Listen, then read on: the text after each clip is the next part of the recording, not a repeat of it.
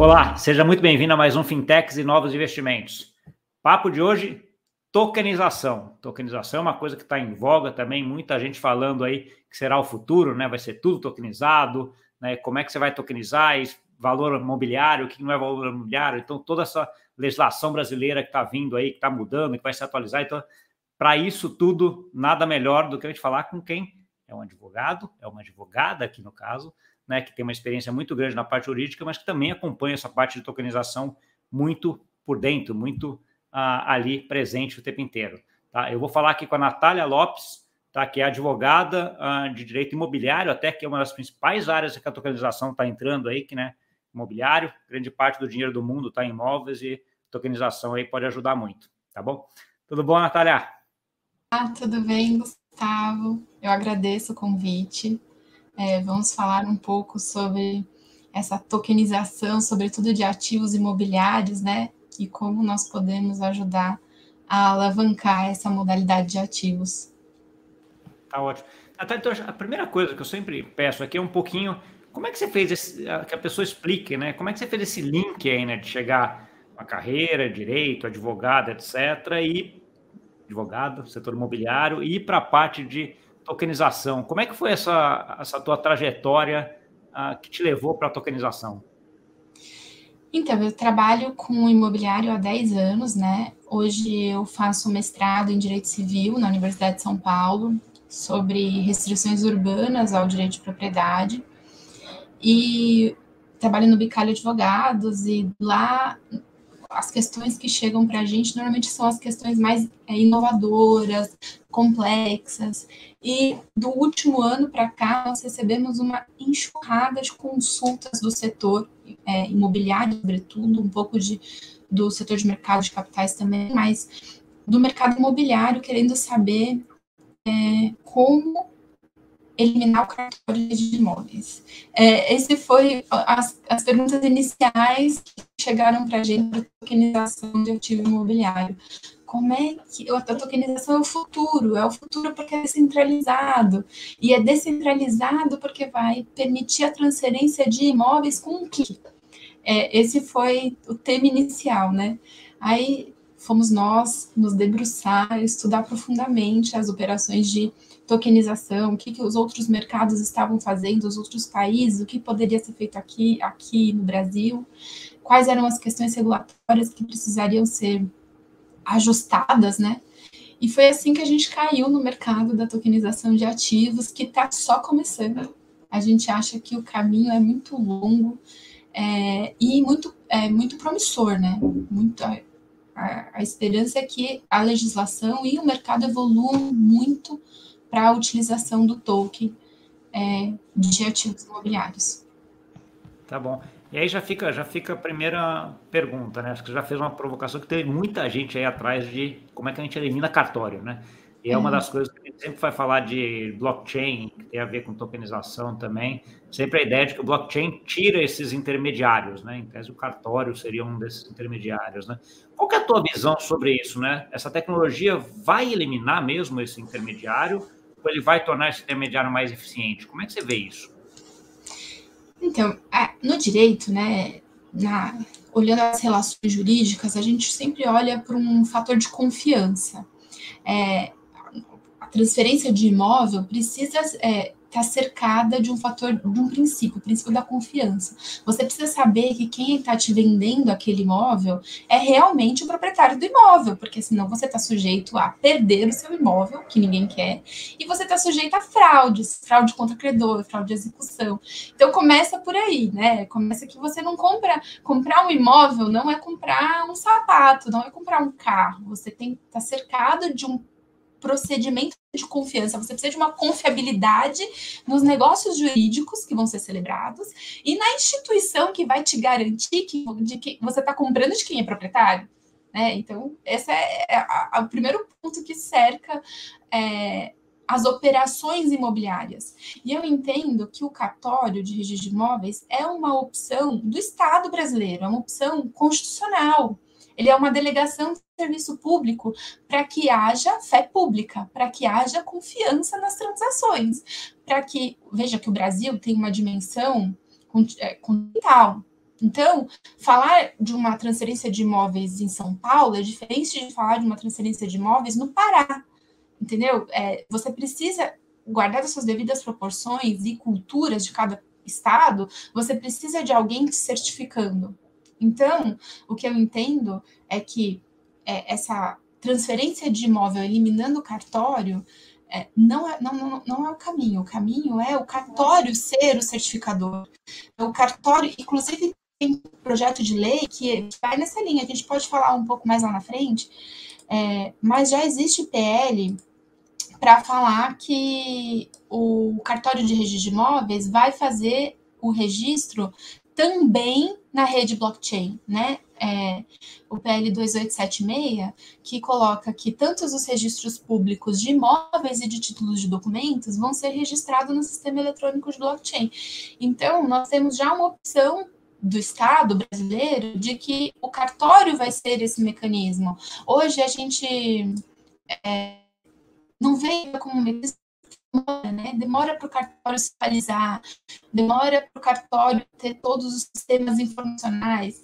É, recentemente a gente teve a lei 14382 que cria o SERP, que é o Sistema de Registros Eletrônicos, que está atualizando os mercados, está atualizando os cartórios, é, colocando que todos os cartórios do país precisam estar numa rede precisam emitir documentos eletrônicos, precisam receber documentos eletrônicos, até cria o extrato, que é um modelo XML. A gente a, 14382 veio atualizar já atrasado, porque a gente está debatendo blockchain, quando que a lei trata modelos, é, modelos de é, digitais já que já, tão, já, já evoluíram, né? Então, ainda são iniciais. Deixa, deixa eu dar, dar, talvez uns, uns, passos atrás aqui, que você já começou a entrar com um, um juridiquês aí, você não sou, não sou advogado, então você começou com as PLs e tal. Então, assim, o que, eu, o que eu acho que talvez faça sentido a gente entender um pouco antes, Natália, assim, é do ponto de vista jurídico, né? Então, assim, a parte de tokenização é uma coisa que vem nova, né? Então, assim, eu entendo a parte do judiciário como sendo um conjunto de regras e, e formas que cada cultura tem a sua, né? Um pouco do cartório que você comentou aí no caso do, ah, do Brasil. É, e a gente vai vendo essa tecnologia que tem que mudar um pouco essa, essa, essas regras existentes, né? Dentro desse, de, dessa, desse escopo, como é que você vê hoje os desafios dessa tokenização vis-à-vis do que a gente tem de regulações no Brasil? Então, é, regulação de cripto, de criptoativo em geral, né? Nós temos um projeto de lei o 4401, é, que vai trazer uma regulação geral. Não tem nele token e ativos imobiliários, mas o mercado é, está ansioso aguardando a tramitação desse projeto de lei, que é para regulamentar criptoativos em geral. Esse é cenário. O outro cenário é regulamentação via Banco Central e CVM, certo? É, a CVM é, vai, vai regulamentar contratos de investimento coletivo, no caso, ou aqueles que você ou, ou como crowdfunding, por exemplo, é um exemplo. É, mesmo token de locação, por exemplo, locação de imóvel, que pode ser um contrato de investimento coletivo, vem depende de CVM. Aí CVM a gente precisa olhar com uma certa cautela. Por quê? Porque o token de ativo imobiliário a CVM não é um produto novo, é uma roupagem nova. Entendeu? Se você está vendendo um produto cujo lucro, cuja renda vem oriunda de um esforço de terceiro, isso é um contrato de investimento coletivo. Se você compra um token, qual você vai receber um rendimento de locação, e você não tem gestão sobre esse, esse, esse ativo imobiliário, quem tem a gestão é um administrador ou uma incorporadora, ou seja, você vai oferir renda, esforço de um incorporador ou de uma administradora para a CVM, isso é um contrato de investimento coletivo. Então, você já tem regras, né? Você tinha a 602, que agora é a resolução 86, a partir do ano que vem, que vai entrar em vigor, é, que trata de contrato de investimento coletivo. Mais ligado à Condutel, quando a gente está tratando de é, investimento imobiliário, ela é o parâmetro. Ela é o que você tem que ir para a CVM, questionar se você precisa do registro, certo? Esse é um cenário. Outro cenário é o criptoativo, que ela vai sair, vai sair outra regulamentação para criptoativo. É, a, a esperança que saia recente, que saia algo é, muito em breve, né? É, como eu estava comentando com você, o João Pedro Nascimento, que é o presidente da CVM, falou que vai sair um parecer de orientação não volante no sentido orientador, com o intuito de fomentar iniciativas no mercado cripto, certo? Esse é um cenário. Agora, com relação à cartolagem de imóveis, que a gente estava falando lá no começo, esse é um procedimento um pouco mais complexo, né? Porque a, o token vem como uma intenção de descentralizar, de eliminar intermediários. Mas para eliminar intermediários é, com um ativo imobiliário, você precisa da confiança, da confiança daquele produto que você está adquirindo. E hoje, o que, que nós temos na legislação brasileira é o Código Civil determinando que transferência de direitos reais necessitam do registro no cartório de registro de imóveis. Isso é o artigo é, 1227 do Código Civil. Então, para eliminar o cartório, precisaria uma alteração tanto em Constituição Federal, que trata da delegação de poderes do cartório de registro de imóveis, quanto do Código Civil para falar que eu posso transferir direitos reais sem o registro. Mas, como eu te falei, eu entendo que o caminho não é esse. Não é essa mudança da Constituição nem do Código Civil, e sim do cartório ser o mecanismo para emissão de tokens. Seria o que seria o facilitador? Seriam escrituras de registros públicos? Aí eu não sei se, se eu explico um pouco melhor sobre essas escrituras, porque é, o, o, a compra e venda de imóvel é algo bastante complexo, não é algo simples. Além de você ter toda uma auditoria jurídica por trás, o que, que é essa auditoria? É você olhar quem é o proprietário, quem é o antecessor, para ver se tem dívidas, ou se esse imóvel não está sendo vendido em fraude a um procedimento de execução, execução de tributos, por exemplo, ou execução de dívida trabalhista, que é algo que chama bastante atenção, porque o juiz trabalhista manda bloquear tudo. Então, você precisa, antes uma auditoria, certo? Depois que você faz uma auditoria e que você tem a segurança de que você pode comprar aquele imóvel, você precisa lavrar uma escritura. O que, que diz o Código Civil, né? Que para imóveis acima de 30 vezes o valor do salário mínimo, eu preciso de uma formalidade, que é ir no tabelião, lavar uma escritura pública, falando que o Gustavo está vendendo para a Natália o imóvel. Aí a Natália vai pegar a matrícula do imóvel e vai ver lá que o registro de propriedade está em nome do Gustavo. Então eu posso comprar do, do Gustavo, eu vou auditar o Gustavo, ver se o Gustavo não tem dívidas, não tem impedimento para a venda do imóvel. Aí depois eu vou lavrar uma escritura, essa escritura é o título formal para entrar no cartório de registro de imóveis, e aí eu vou registrar eu só sou proprietária daquele imóvel depois que eu registrar. Tá vendo como não é simples? Eu.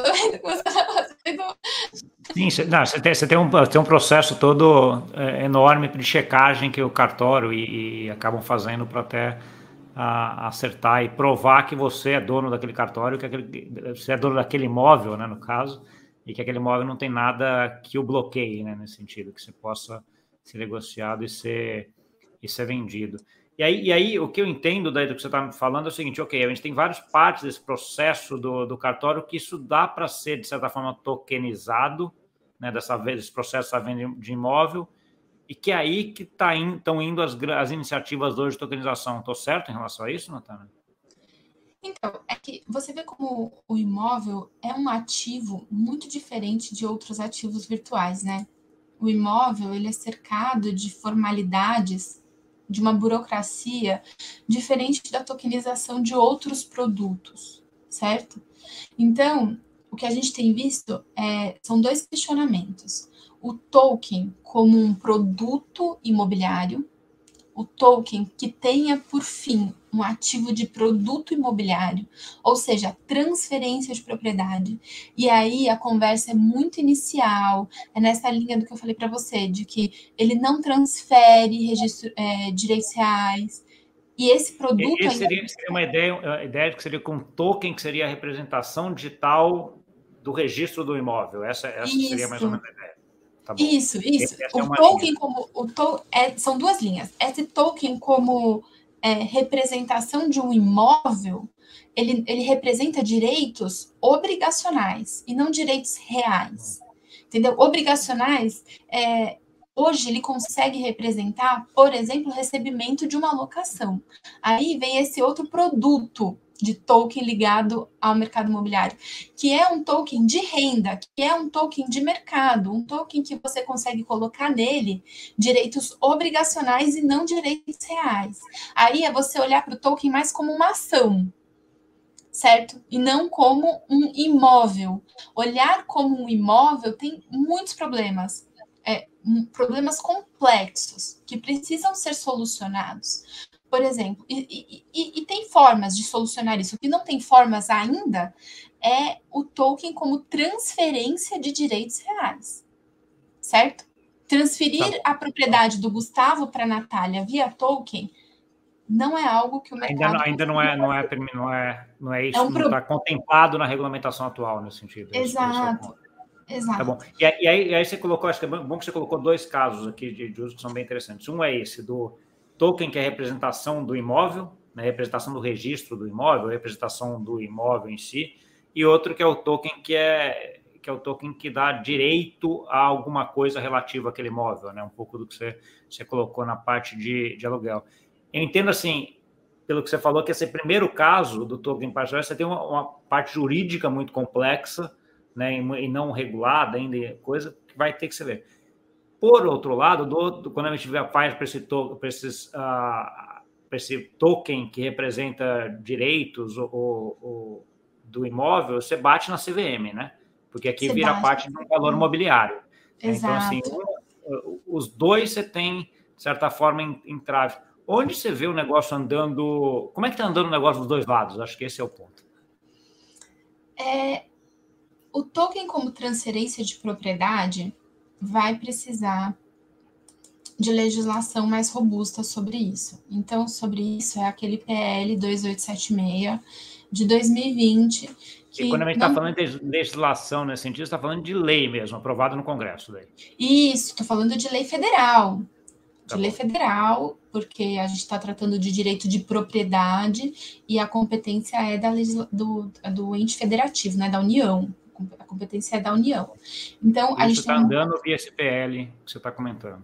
Isso, via o projeto de lei 2876, que, assim, não tem é, andamentos mais robustos. Ele é um, um projeto de lei muito simples, que fala com três artigos, que fala que os registros, tanto notariais quanto de cartório de registro de imóveis, serão feitos também via blockchain. E aí, nesse ponto, é um, um caminho longo é, para a gente percorrer. Porque eu falei, recentemente foi aprovada a 14382, que insere no Brasil o SERP, que é o Sistema de Registro Eletrônico. Eu entendo que esse sistema de registro eletrônico já é um avanço, mas aí chegar até a tecnologia blockchain, todos, que todos se valham da tecnologia blockchain, é algo ainda árduo. Tem um caminho. Tem um caminho. É, por quê? Porque é, é custoso essa adaptação. E nem todos os cartórios de registro de imóveis, a maioria dos cartórios de registro de imóveis no Brasil são deficitários. Então, assim, é um é, caminho. E aí, e aí você, você, toca num outro ponto também que acho que é importante, né? Acho que você tem cartórios e cartórios, né? Então, de registro de imóveis. E aí, pelo menos a experiência que eu tive com alguns, você tem alguns que são super digitalizados, super eficientes, super ótimos, etc e tem outros que parece que estão quase na Idade Média ainda, né? negócio, ah, super atrasado. Então, assim, é, é, essa disparidade também é um negócio também que, quando está falando uma coisa que será federal, ou, coisa, uma coisa que também leva tempo, né? Até você conseguir puxar o cara da Idade Média até, até hoje, vamos dizer assim, né? Então, assim, não dá para você vir com uma lei muito agressiva, com muita coisa, porque esse cara não vai se adaptar tão cedo, né? Exato, concordo. E, a, e, é exatamente esse cenário que você passou de dificuldade de adaptação que a gente viu no sistema de registro eletrônico. A gente está vendo no sistema de registro eletrônico. O, só um pouco do histórico da 14382, ela veio por uma, por uma medida provisória, a MP 1085, que quase não foi convertida em lei. Precisou realmente de um esforço muito grande para sua conversão em lei, porque o, o, o, que travou foi essa atualização dos cartórios, essa padronização. A, a 14382 ela é muito bem vista por todos, porque ela traz uma padronização necessária, ela traz requisitos que vão é, atualizar, modernizar os cartórios do Brasil, não é um ou outro, porque vira uma obrigatoriedade legal todos ali.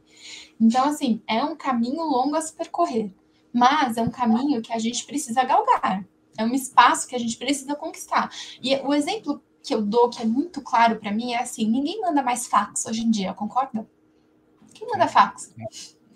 Tem geração que nem sabe mais o que é fax. Então, eu entendo que a gente está vivendo exatamente esse momento de transição. Daqui 20, 30 anos, quantos documentos em papel vão entrar nos registros? Entendeu? Então é um processo, é um processo é, praticamente sem volta, se você parar para pensar. Concordo, que... eu sou mega suspeito nesse sentido, porque acho que até o dinheiro já não se não usa mais, né? Então, assim, papel para o resto, então menos ainda, né? Então, assim, livro que você lia agora já você consegue ler com Kindle, dinheiro você usa de formas que não tem coisa. Por que, que os papéis de cartório, coisa, tem que ser feitos ainda em papel, né? Então já está tudo indo para o digital. E aí um pouco dessa tokenização aproveita essa onda, né? Que é uma forma de você garantir que aquele token, aquele negócio é único, é só dele, então você tem várias características que ajudam, ser auditável, né? Então, assim, acho que ajudam bastante. É, aqui, eu acho, né? eu entendo que o token é o futuro, né? Quando a gente estuda token, a gente estuda o oráculo, que é aquela interligação de informações, é, um procedimento de dados é, muito avançado, né? Que você consegue mapear. Eu vi um oráculo que conseguia mapear imóveis vazios na cidade que estariam disponíveis para locação. Então, quando você estuda o oráculo, você fala: caramba, o cartório de registro de imóveis no futuro deverá ser um oráculo. No, nesse sistema, né, que a gente certo, que, que, se baseia em tecnologia blockchain é, para se alimentar. Então, é, é um futuro, para mim é um caminho sem volta. É que, quem vive hoje sem internet, né? Se você olhar lá na década de 90, quando os blogs existiram, eram, os blogs começaram a existir, era um negócio super difícil de carregar, as pessoas tinham dúvida, mesmo a diagramação era um negócio, meu Deus, hoje em dia, as redes sociais, né? Uma facilidade. Então, assim, para mim, não é um será que? Para mim é um vai acontecer. É, a gente só não é. tem a bola de cristal para dizer quando que vai ser, mas é um processo é um processo, é um, na verdade é uma revolução é, da sociedade que não tem como voltar mais, né? Não tem como voltar e que cria, como tudo, cria, cria esse desconforto, mas ao mesmo tempo cria oportunidades enormes. Você mesmo colocou aí uma, um caminho que todos os cartórios podem ser e podem se transformar nas coisas no, no, em elos desse, desse sistema mais relevantes do que eles são hoje ainda, né? Então, Exato. assim, acho que tem, tem oportunidade para todo lado. Outra coisa que eu queria endereçar contigo, Natália, a gente falou dessa parte de, de, dessa lei que precisa mudar, etc. A outra parte do, o segundo tipo de token lá que você definiu, que é a parte de o token que é valor mobiliário. Né? Como Sim. é que você vê aí a CVM nesse ambiente também? Então, é, falando um pouco sobre CVM e Banco Central, né? É, a CVM e o Banco Central, eles, eles se viram diante dos desafios trazidos por essa era digital, né? Essa velocidade de evolução dos produtos com uma versus uma cultura regulatória tradicional, concorda? Então, se você pensar em CVM, ah, o regulador, ele é, ele obsta o crescimento ou a possibilidade de novos produtos tecnológicos que vão, vão surgem muito rápido, enquanto a regulação é lenta, demora.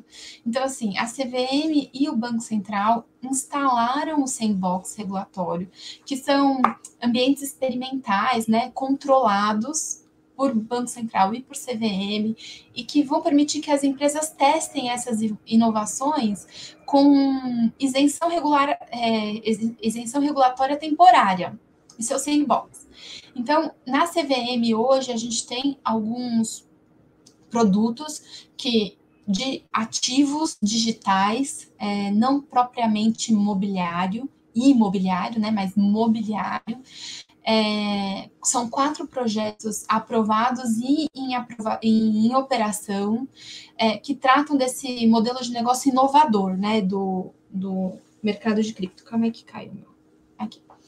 Então, é, essas quatro operações lá na frente é, trarão um modelo regulatório, provavelmente. E no Banco Central, nós temos é, sete modelos de operações de projetos inovadores que usam de tecnologia em geral, para que resultem lá na frente numa regulamentação é, compatível, digamos assim.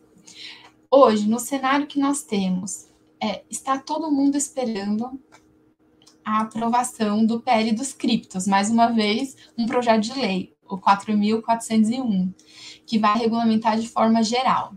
Enquanto não vem essas regulamentações, o que, que a gente precisa olhar para a CVM? O que já existe.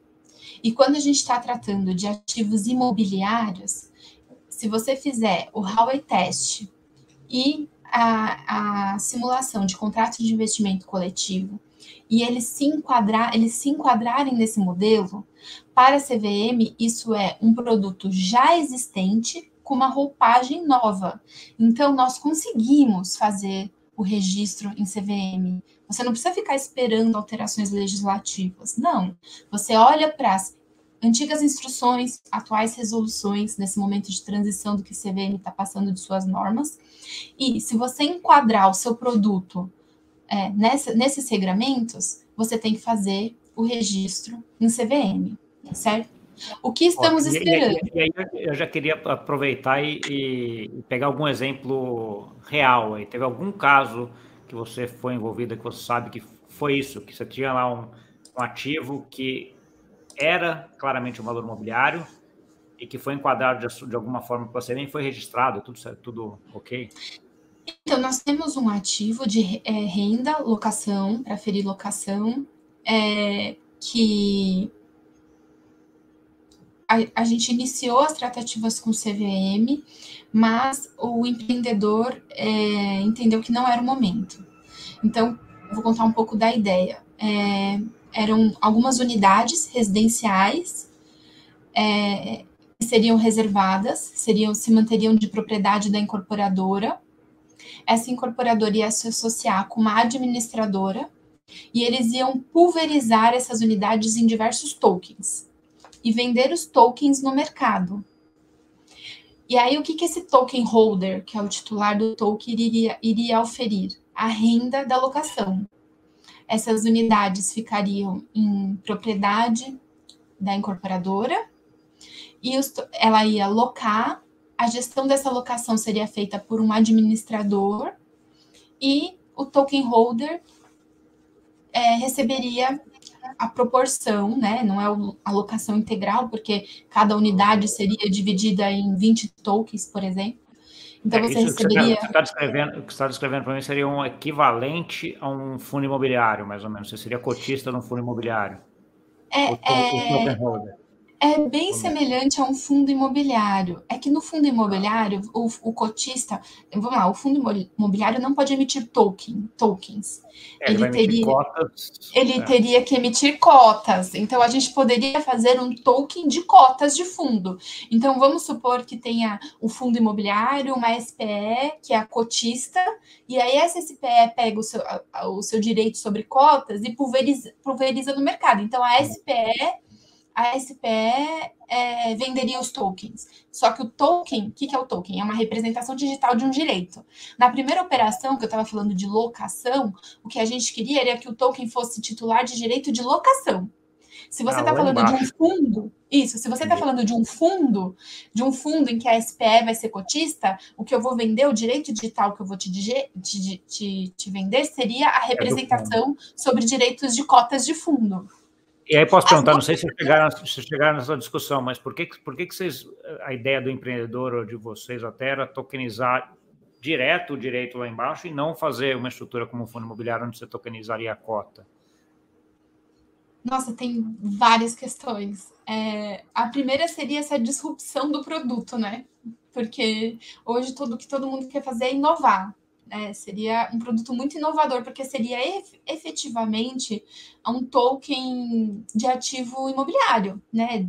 Estaria Sim. totalmente ligado à renda é, da locação dessa unidade. Então, a intenção era essa, era era para ser o primeiro produto de ativo imobiliário, de renda imobiliária, entendeu? Seria bem disruptivo. E acabou, não, acabou não andando por N razões, mas do ponto de vista jurídico é um, é um negócio que ficaria em pé e funcionaria.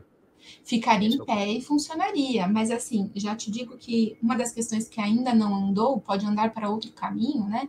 Seria a questão da falência da incorporadora, entendeu? É, são questões jurídicas muito complexas. Então, você vendeu os tokens, e aí essa SPE incorporadora faliu. E aí, quando você vai à falência, você tem os critérios dos créditos, créditos privilegiados e créditos quirografários. Se você é titular de renda de locação, você é titular de um crédito quirografário entendeu? Você não é um titular de crédito privilegiado, que acontece, por exemplo, quando você vende unidade com compromisso de compra e venda registrado na matrícula e você tem direito real. Então, esse, esse foi um dos problemas, essa garantia que você daria para o token holder. Mas aí, qual foi uma das, das questões que a gente apontou?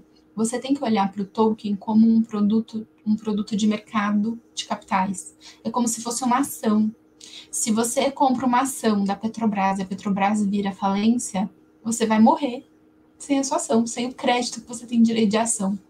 Só que essa mentalidade do mercado imobiliário, ela precisa de, de um treinamento para mudar, porque o, o, o, ativo, o ativo mobiliário, as pessoas já têm a cabeça do que vai comprar quando compra uma ação. E o ativo imobiliário, o imóvel, a pessoa tem um bem de raiz. Ela já sabe que ela está comprando uma propriedade, que ela tem mais segurança sobre essa propriedade. Então, você falar que você está comprando um imóvel com os riscos de uma ação é outra é, cabeça, não, entendeu? Banana, um banana na cabeça. Eu entendo, eu entendo o teu ponto. Não, e, e banana na cabeça de todo mundo, né? É, e, e, até entendo, e eu vejo exatamente esse teu ponto, porque assim, claramente o, o setor imobiliário é um dos setores mais conservadores da, da, da economia, de qualquer economia. Né? Aquela casa própria, todo mundo quer ter seu imóvel, quer, quer aquela toda, toda a, essa história. Por outro lado, é onde está, se não me engano, acho que a última proporção que eu vi, a coisa de 70% do, do, do valor, do wealth, do valor uh, das pessoas está em imóveis no mundo. Né? Então, assim, grande parte das fortunas, etc., acaba sendo imóvel. Então, assim, é um valor que tem ali um conservadorismo muito grande, tem muito dinheiro, né? O que leva a crer que tem muita coisa para inovar e facilitar aqui, né? Que é um pouco isso. E aí tem os empreendedores, como você mesmo falou, que estão tentando ajustar uh, isso, e aí arrumam a legislação, como é que ajusta isso. Então, assim, acho que tem muita coisa para para ser feita aqui dentro. Fora esse caso de uso, algum outro que você chegou a, ser cotada ou você chegou a ver, Natália, que faz sentido dividir com a gente? São, são inúmeros, ó. É, um, um dos casos é um condotel mesmo, né? Um produto registrado em CVM, é, em que o, o objetivo da incorporadora é fazer uma renda garantida.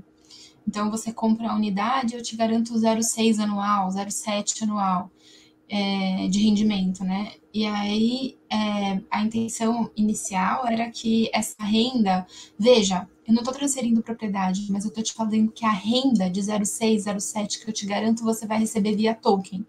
Então, esse é um dos produtos que inicialmente a gente está pensando também. O outro é para produto hoteleiro que é um utility token, que a gente tem falado muito e talvez traga interesse, bastante interesse. É, olha uma dessas opções de utility token, é, que não necessariamente precisa de CVM, pode acontecer regular. Eu tenho um produto na praia e um produto na, no campo.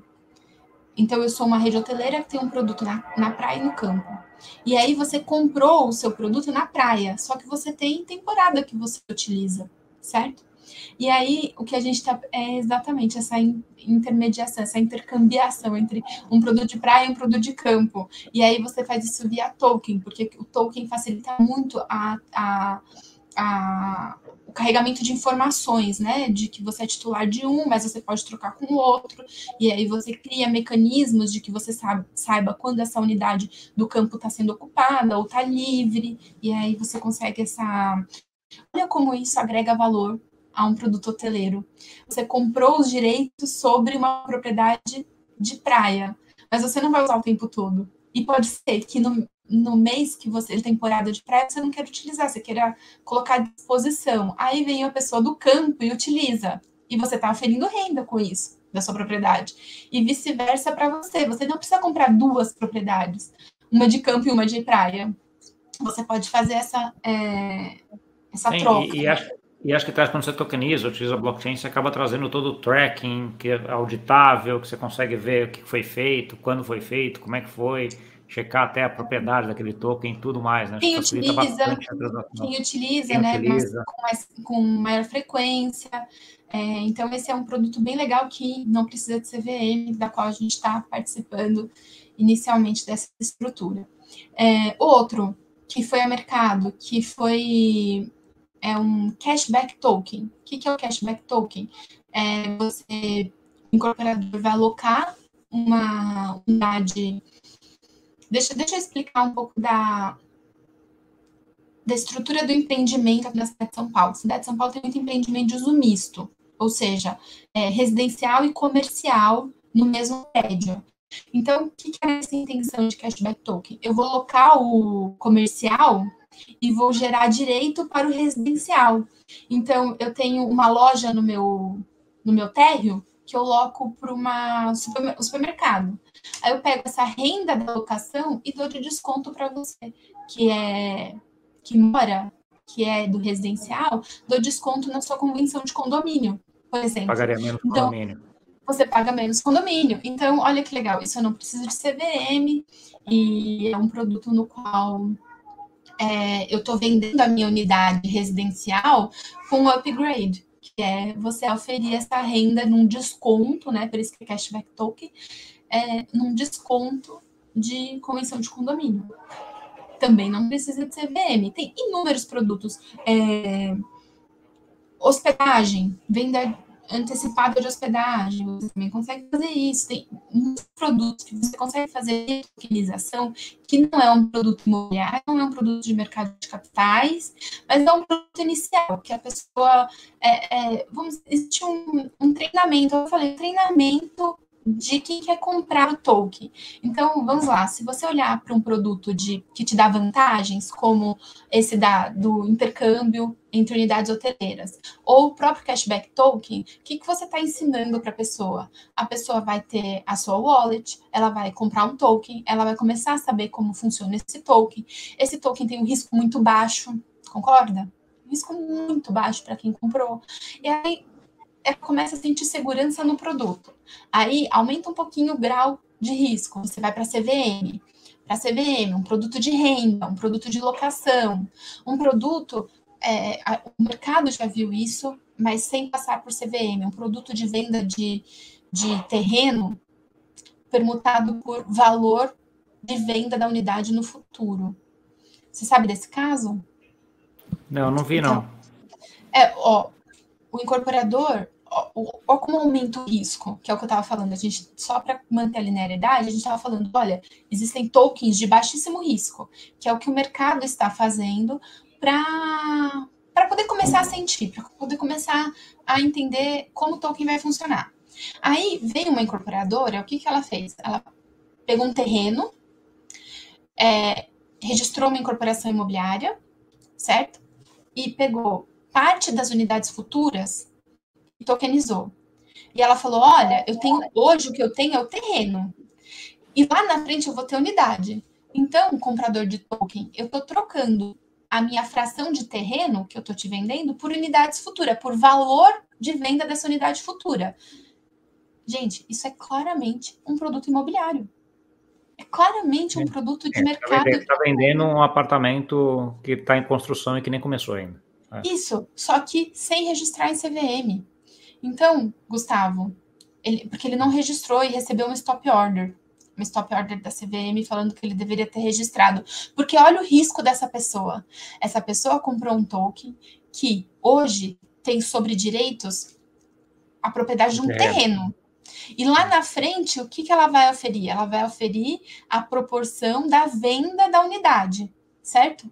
Isso é um contrato de investimento coletivo, porque você vai oferir renda mediante esforço do incorporador na venda daquela unidade. Não, é nem Isso. que ele estava comprando, então, ele já estava comprando a fração do terreno, sabendo que ele ia receber o valor do, do, do imóvel lá na frente, né, do, do apartamento, de alguma coisa assim. Exato. Entendi. E aí, qual é o risco? Por que, que aumenta o risco?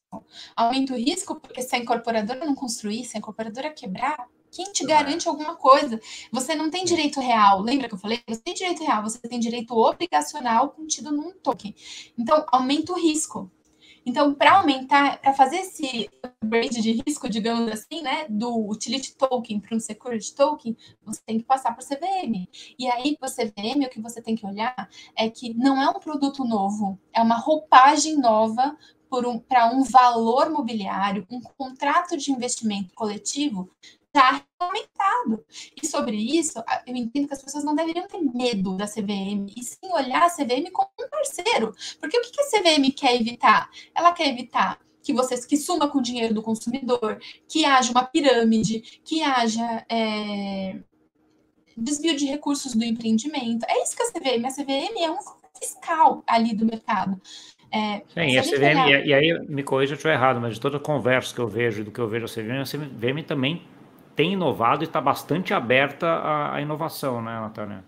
Não, sim, inclusive o discurso do novo presidente da CVM foi exatamente nessa linha, de que a, a, a CVM vai fomentar novas iniciativas e de que ela não quer ser é, o órgão regulador que obsta o crescimento é, do mercado via tecnologias. Pelo contrário, tanto que o que o presidente da CVM falou é que vai sair um parecer de orientação não vinculante e com sentido de orientação, orientação do mercado. Mas assim, eu, a, é, concorda comigo que a primeira pirâmide ou a primeira empresa que sumir com os tokens do mercado vai, vai gerar é, Sim, um problema enorme. Ninguém, ninguém, um retrocesso, é, ninguém, um problema enorme. É e é, é, é, ruim isso, né? Então, assim, a ideia é que a gente tenha esse negócio regulado, organizado, para que a gente não chegue a ter essa situação que é, que é muito ruim, né? É, é. Tem outro e assim, ponto... eu... Desculpa, Natália, Desculpa.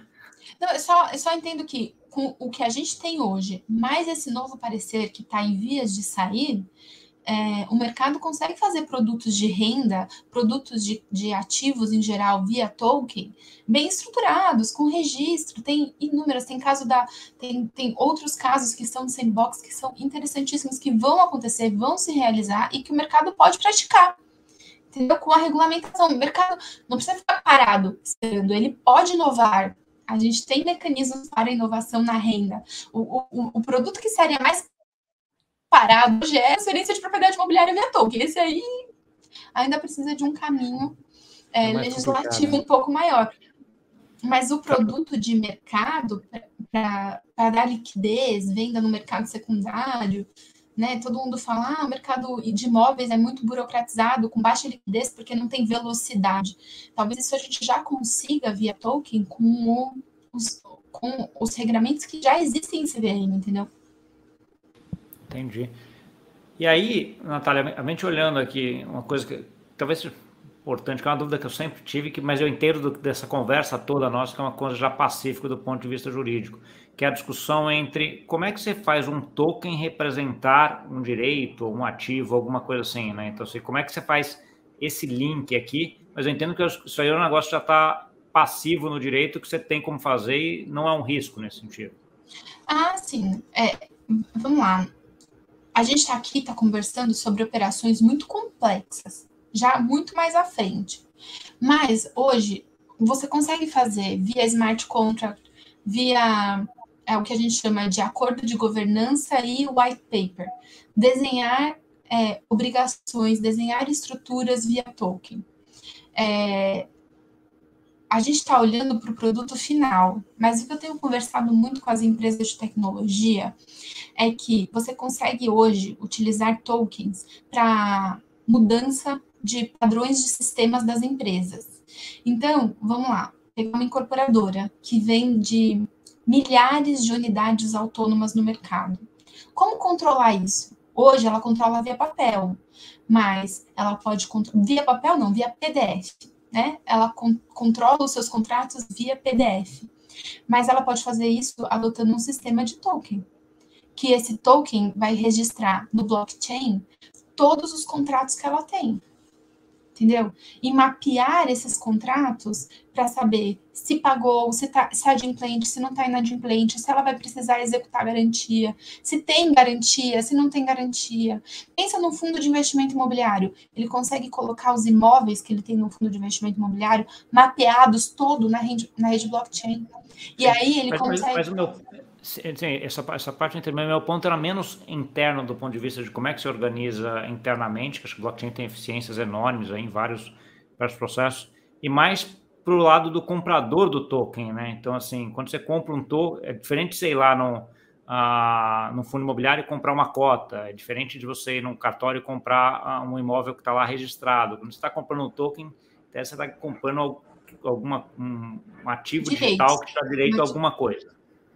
Sim. Né? Então, assim, e esse link desse direito com o ativo digital é uma coisa hoje que já é, é, é, é fácil de fazer, não, não, tem problema em relação a isso. Sim, isso é fácil de fazer. Você faz via smart contract. E aí, o que é o smart contract? É o, uma representação, né, uma linguagem é, eletrônica de um contrato. Então, isso é, isso é passível de fazer. E, assim, para quem está no dia a dia, eu entendo que isso é muito mais fácil. Por quê? O que, que você vai fazer? Você vai fazer um contrato, que é o que a gente chama de white paper, que vai estar lá as regras básicas. Você vai pegar esse contrato e vai transformar ele numa linguagem digital. Essa linguagem digital é o smart contract. E esse smart contract vai alimentar uma rede blockchain. Entendeu? E aí? Entendi, entendi. E aí, e aí esse smart exemplo, contract vai se depara com o jurídico, que é o contrato jurídico que está do outro lado. Isso, obrigações que você coloca no contrato, chama, a gente chama de inputs no smart contract. Então, vou dar um exemplo mais bem simples. Você tem que receber o aluguel todo dia 10. Então, a rede fica programada para que você vá receber o aluguel todo dia, todo dia 10. O, o, a rede é programada para que o Gustavo, que é o locador, que é o titular token holder, que é quem tem que receber o aluguel todo dia 10. E aí você não precisa ir no, no, no, banco fazer uma transferência. O sistema se organiza, por isso que você tem que ter todo um sistema de tecnologia por trás que organiza isso, e aí isso é um input. O que, é um input? São cláusulas é, de contratos que vão acontecer automaticamente, sem a ingerência de um, de um terceiro. Entendeu? Entendi, entendi. Aí já auto-executava. Não, tranquilo. Auto-executava, exatamente. É. Uh, Natália, acho que a gente está chegando mais ou menos no, no, tempo aqui que eu tenho uma, aqui na cabeça para a gente chegar. Acho que o papo está ótimo. Eu queria que você deixasse duas coisas no final. Uma mensagem final agora para quem nos ouviu e onde que eles te encontram para entrar em contato contigo. É, a mensagem final é que nos próximos anos a gente vai se falar muito. É, eu espero que o mercado da tokenização evolua e é uma evolução com uma mudança de mentalidade que precisa acontecer. É, vai acontecer primeiro é, pelos mercados mais ativos, é, que, que, estão mais nessa onda do momento, discutindo, mas, ao meu ver, ela veio para ficar e veio para ser o produto disruptivo que o mercado imobiliário tem é, para gerir no próximo ano, nos próximos anos, né? Para é, tratar com o governo, para mudar a legislação e realmente para modernizar, para trazer liquidez, para trazer eficiência, que é algo necessário para o mercado. Então, a minha mensagem é que a gente vai falar muito nos, nos próximos anos é, para desenvolver esses novos produtos, essa inovação tecnológica que esbarra aqui no mercado imobiliário e que é muito bem vista. E para entrar em contato comigo, é, eu posso passar o meu e-mail, não sei se eu posso, é, que é N Lopes. É, depois, arroba... é, se quiser, depois, depois até me passa, eu coloco, eu coloco aqui embaixo se for o caso, mas acho que também, ah, tá bom, tá também é um, é um, bom lugar para te achar também, né? Acho que é. Ah, o LinkedIn. É, é, eu não fico com o link do LinkedIn, mas acho o LinkedIn ótimo, ótimo. É um, um, um bom mecanismo. E e-mail, né? E-mail, tá bom. Eu, depois você me passa todos esses contatos, eu deixo aqui embaixo na, na, na descrição também, que daí todo mundo te acha fácil aí. Eu queria te agradecer, Natália, por trazer todo esse conhecimento e toda essa, a, essa visão né, do que está acontecendo no Brasil e também parabenizar porque você está fazendo parte disso. Né? Eu sei que você está atuante em vários canais, em várias coisas em relação a toda essa PL, etc., para que a gente tenha uma legislação cada vez melhor também, que isso vai ser muito bom para o Brasil. Ah, Gustavo, eu que agradeço o convite. É muito legal falar sobre Tolkien. É um, é um produto do qual eu me animo muito, porque eu vejo mesmo como uma evolução. É, e espero que a gente possa falar mais em outras oportunidades sobre esse. Vamos, Sim, é, isso vai ter novidade, como você mesmo falou, vão ter muita coisa aí, para muita água passar debaixo dessa ponte, e a gente vai se atualizando, assim, a gente vai conversar para frente, com certeza. Obrigadão, com então, certeza. Natália. Obrigada, até mais. Para você que nos viu, muito obrigado pela audiência. Não esquece de compartilhar com aquele amigo e amiga que gosta desse assunto. Coisa muito legal aqui. Não tem como a gente entrar numa coisa organizada sem que a gente tenha regulação, sem que a gente tenha a parte jurídica envolvida, né? Você pensar a parte de regulação e jurídica é uma parte que veio aí com a sociedade. A gente veio se formando como sociedade, se tem hoje como sociedade por conta de todas as regulamentações que expõem as culturas de cada país. Né? Então, assim, essa parte é bem legal e muita coisa, como eu falei com a Natália, que vai acontecer aí nos próximos anos, tá bom? Muito obrigado pela audiência e até semana que vem. Tchau, tchau.